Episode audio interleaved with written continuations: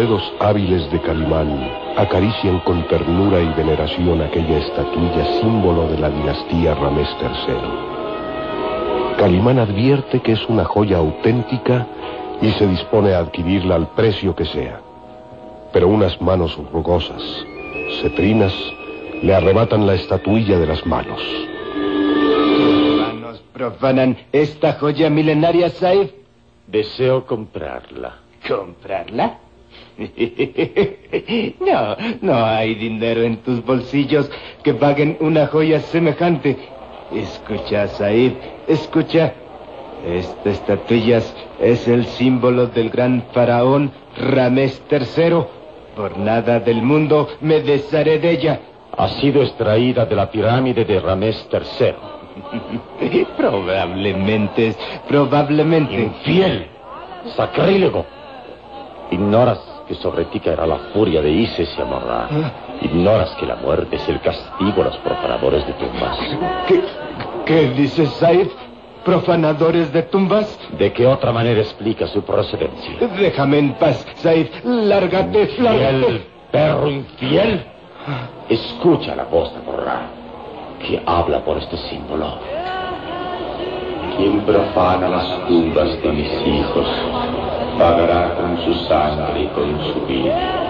Que Alá y Jehová me protejan. La estatuilla habla, la estatuilla habla. ¿Qui- ¿Quién eres? ¿Quién eres tú, Said, que puede invocar así el espíritu de Amon-Ra? ¿Quién eres, Said? ¿Un dios convertido en hombre? El viejo usurero mira con terror y espanto a Calimán.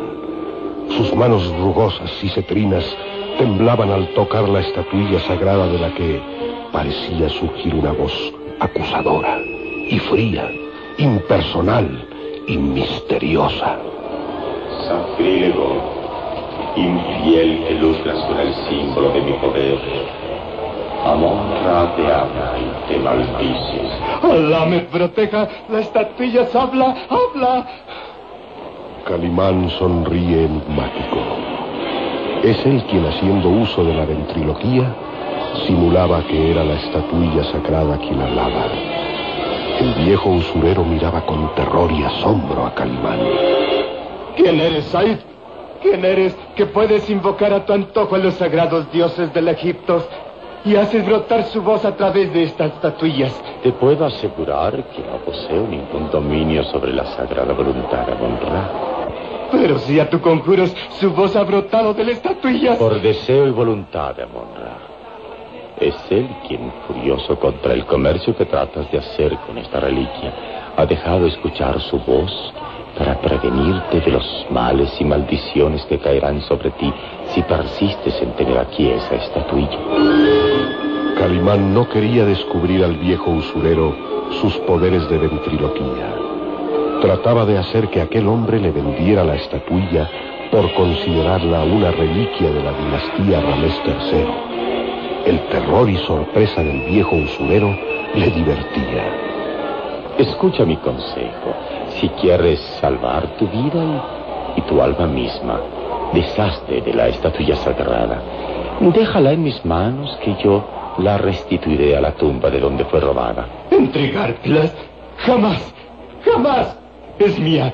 Pagué por ella unas fortunas y nadie podrá quitármelas. Ni aunque caiga sobre ti toda la furia de Monra. No me importa. No me importa nada, pero jamás entregaré esta reliquia. Es mía. ¿Lo oyes? Mía. Nadie puede ser dueño de una reliquia sagrada de Ramés III. Nadie. No quiero saber más de ti. Vete, vete. Bien, bien. Te dejo tranquilo. Mas tu conciencia no lo estará jamás. Jamás mientras tengas en tu poder esa estatuilla. Tu sueño será intranquilo, lleno de temores y angustias, y no tendrás un momento de reposo. Y el día menos pensado serás víctima de la furia de Amon-Ra. Vete. Vete de una vez y deja ya de llenarme de temores. El hombre no puede escapar a los designios y poderes de los dioses ofendidos. No dejaré que nadie me arrebate las estatuillas. costó muchas vidas arrancarla de la tumba de Ramés III y ahora está en mis manos. No, no dejaré que nadie me la robe. Nadie. Ni siquiera el poder de Amon-Ra.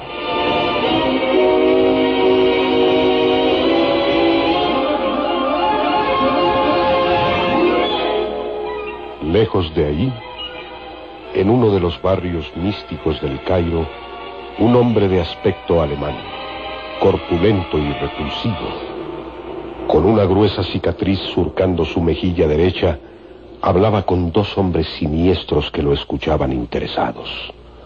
Con los ojos brillantes por la codicia, los dos árabes permanecían pendientes de las palabras de Erich von Fraufen. Veo brillar la codicia en sus ojos. ¿Les gustaría ganarse estas monedas de oro? Habla y te escuchamos. ¿Qué debemos hacer para ganar ese dinero? sé que serían capaces de todo, hasta de matar. ¿No es eso? Estas monedas de oro tienen que ganarse por medio de la sangre.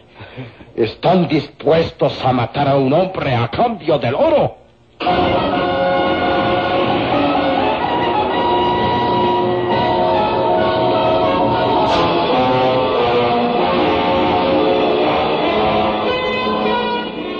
Bajo la amarillenta luz de los mecheros de aceite, la corpulenta figura de Erich von Fraufen se dibujaba en claroscuro.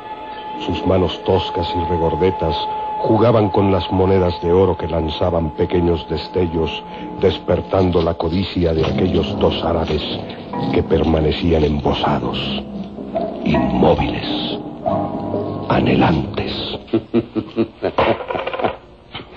tres monedas de oro con las que podrían comprar una noche de placer en el harem del viejo Rabasán.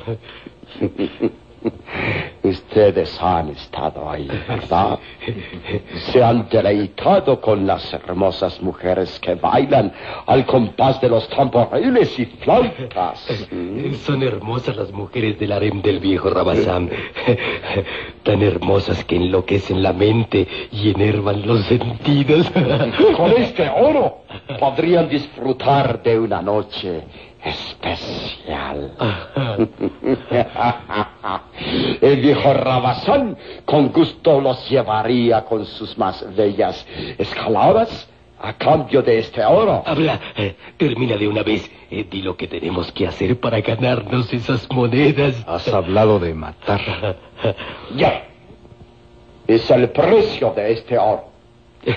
Eh, dinos, ¿quién ha de morir esta noche? Y entréganos el oro de una vez. Vamos. escuchen. En el barrio de Hassim existe un viejo usurero de nombre Hassan. Ah. Es dueño de un bazar y él tiene un objeto que debe pasar a mis manos esta misma noche. ¿Qué es? Una estatuilla. Una estatuilla tallada en jade y marfil que tiene grabada en el pecho un signo una flor de loto en forma de treinta y un pétalos con un sol, como el signo de Amon Ra. Conozco esa estatuilla. Hace unos días, al cruzar frente al bazar del viejo Assam, él lo vi limpiar con cuidado la figura. Al darse cuenta que lo miraba, la escondió temeroso. Debe ser de mucho valor para despertar tanto interés. Ustedes tienen que encargarse de convencer al viejo Hassan de que les entregue la estatuilla. ¿Mm? Ah. Eh, ¿Podrá poner una poca de resistencia? Pero ustedes sabrán convencerlo. Esa estatuilla fue robada de la tumba de Ramés III. Tal vez. Entonces es más peligroso de lo que se supone. Cuando se roba un objeto sagrado de una tumba, la maldición de los dioses caen sobre los culpables. Es verdad. Y sé de muchos que han enloquecido hasta la muerte después de cometer un robo que profane una tumba de los faraones. ¿Eh? ¿Debo entender que tienes miedo? El miedo jamás ha llegado a mi corazón. Mi mano es férrea y segura para matar. Solo que tendrías que aumentar el pago. Tres monedas es poco para afrontar el peligro. Ya, acabemos. Cinco monedas para que ustedes se apoderen de la estatuilla sagrada de Ramés III.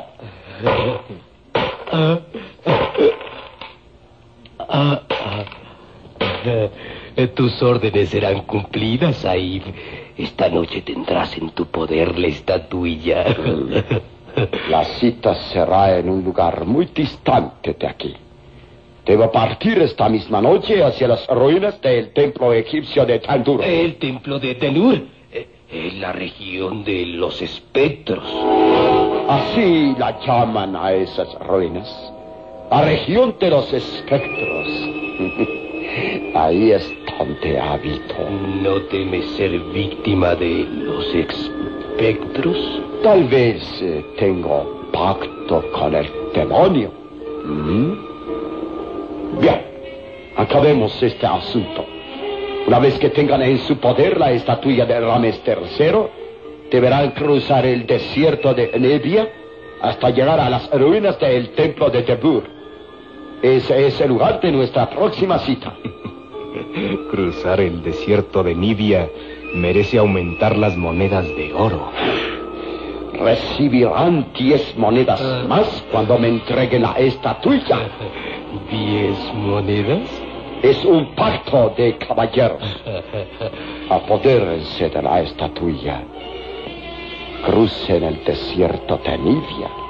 Y cuando la tengan en mi poder, recibirán su justo pago. tus órdenes serán cumplidas, Said. Esta noche tendremos la reliquia en nuestras manos.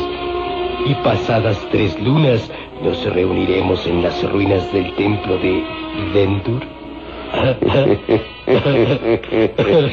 y eh, recuerden, si el viejo Hassan se opone a entregarles la estatuilla, la muerte. La muerte es la mejor aliada para consumar un robo. que Alá guíe sus pasos y tenga su mano férrea para consumar el crimen.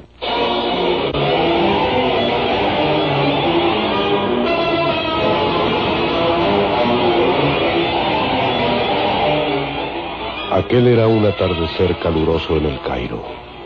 El sol caía a plomo sobre las blancas casuchas del barrio El Hassim. Los vendedores ambulantes habían cesado en sus gritos plañideros, refugiándose en los cobertizos para saborear las aromáticas tazas de café y deleitarse con los cigarrillos de negro tabaco. Calimán permanecía derrumbado en un amplio sillón en la terraza de un café de estilo europeo. Permanecía con los ojos entrecerrados por el sopor de la tarde y deleitándose con las notas plañideras y melancólicas de una música que parecía brotar del barrio árabe. En la mente de Calimán aún estaba viva la escena que había vivido esa mañana en el bazar del viejo Hassan. No podía olvidar aquella estatuilla en forma de guerrero egipcio con un extraño signo grabado en el pecho. Una flor de loto con 31 pétalos en forma de sol. Calimán sospechaba que tras de aquella figura, venerada por Ramés III, se escondía algo más que un simple robo a las tumbas milenarias. Aquel que haya robado esa estatuilla sin duda alguna debe conocer el sitio exacto donde yacen los restos del faraón Ramés III. ¿Es posible que alguien haya al fin, después de tanto tiempo, logrado encontrar la cámara mortuoria Ramés III? ¿Cómo llegó a manos del viejo usurrero del bazar? y recuerdo también que el profesor Douglas Farrell y su hermosa hija Jane Han llegado a estas tierras buscando la tumba del faraón Ramés III. Han salido esta mañana hacia la provincia de Memphis, la cual sin duda ha sido arrasada por los beduinos. Qué extraños e indescifrables lazos van atando el destino del profesor Douglas Ferrer, su hija, y ese violento joven de nombre Sarur. Qué extraños lazos van uniendo a esos seres con el misterio de la tumba de Ramés III. En fin, en fin. La tarde es demasiado calurosa para seguir pensando en eso. Calimán cerraba los ojos somnolientos. Quería olvidarse de lo sucedido aquel día, pero estaba lejos de imaginar que aquella misma tarde se vería amenazado por la traición y la muerte.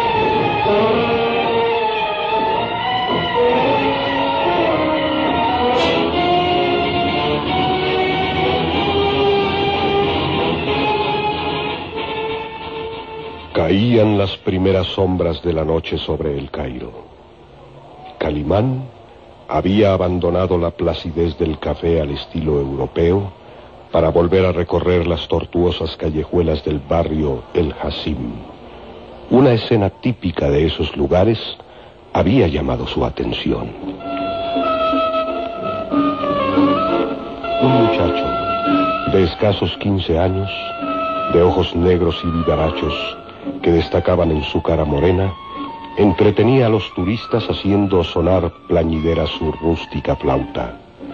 Al conjunto de las notas agudas, una cobra bailaba monótonamente hipnotizada por las notas salidas de la flauta de aquel muchacho.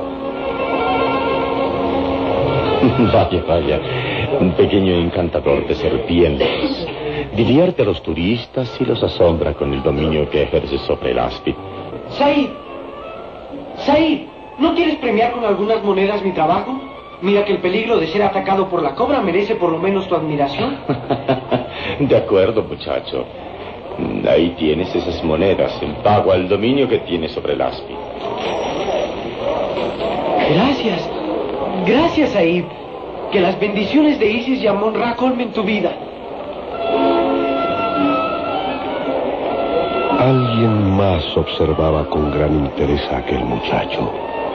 Eran los dos árabes a quienes Erich von Fraufen había ordenado se apoderaran de la estatuilla que guardaba el viejo Hassan. Los dos árabes se habían detenido frente al muchacho encantador de serpientes, observándolo con gran cuidado. Mira, mira a ese muchacho harapiento. No me digas que te llama la atención porque es encantador de serpientes. Idiota. ¿No has visto que ese muchacho trae pendiente del cuello un collar con un medallón extraño? Es verdad. El medallón tiene grabado un signo. Una flor de loto con varios pétalos en forma de sol. Exactamente. El mismo signo que tiene grabada la estatuilla que el alemán Eric nos ordenó apoderarnos de ella. ¿No te parece extraño que ese muchacho vagabundo y estafador traiga un signo semejante? Tal vez al alemán Eric le interese poseer ese medallón. Llevárselo significaría ganar más oro. ¿Y qué esperamos? Será fácil robarle al muchacho ese medallón. Mira, ha dejado de tocar su flauta. Tapa el cesto donde guarda el áspid y se decide a marcharse. Tras él, tenemos que robarle el medallón. Vamos.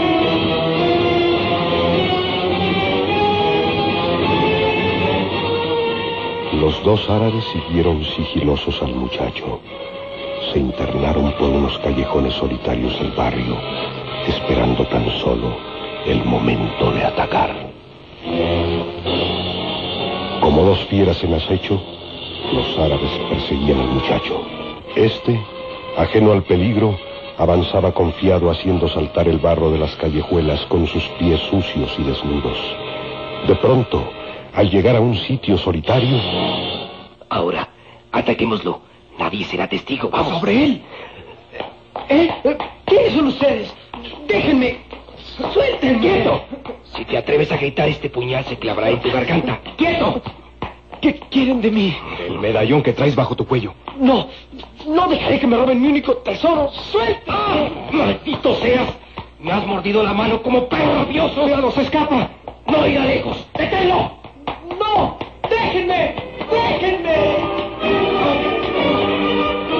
Muchacho se defendía como fiera ante el ataque de los dos árabes que sin compasión alguna descargaban un golpe sobre su cara, haciendo brotar la sangre abundantemente. ¡Socorro!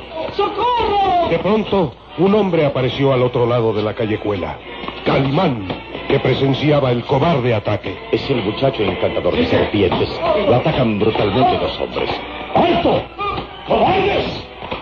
Calimán, rápido de acción, detenía el ataque de los dos árabes. Se situaba frente a ellos retador, protegiendo al muchacho que gemía doloroso. ¡Ayúdame! ¡Ayúdame, Said! ¡Me quieren matar! ¡Me quieren matar! Para hacerlo tendrán que enfrentarse conmigo. ¿Qué esperan, cobardes? ¿O es que solo luchan contra un niño indefenso? ¡Aléjate! ¡Aléjate, Said! Si quieres conservar tu vida, aléjate. ¿Qué esperan, cobardes? ¡Ataquen! ¡Ataquen! ¿Lo has querido, Said? ¡Sobre él! ¡Vamos!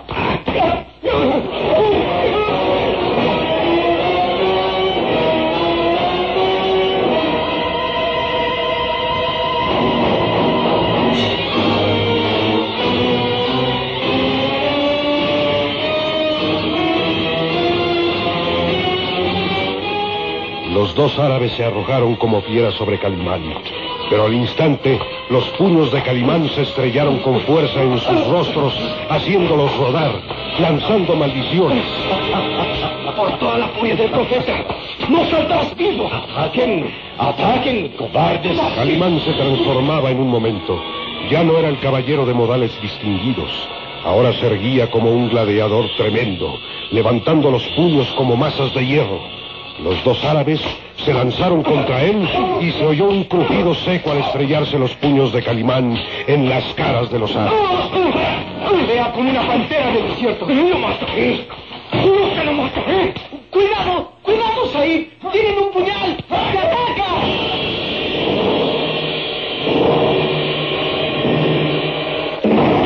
¿Perecerá Calimán ante la furia de los árabes? ¿Cuál es el secreto que encierra la estatuilla sagrada de Ramés III? ¿Y la expedición del profesor Douglas será víctima del ataque despiadado de los beduinos?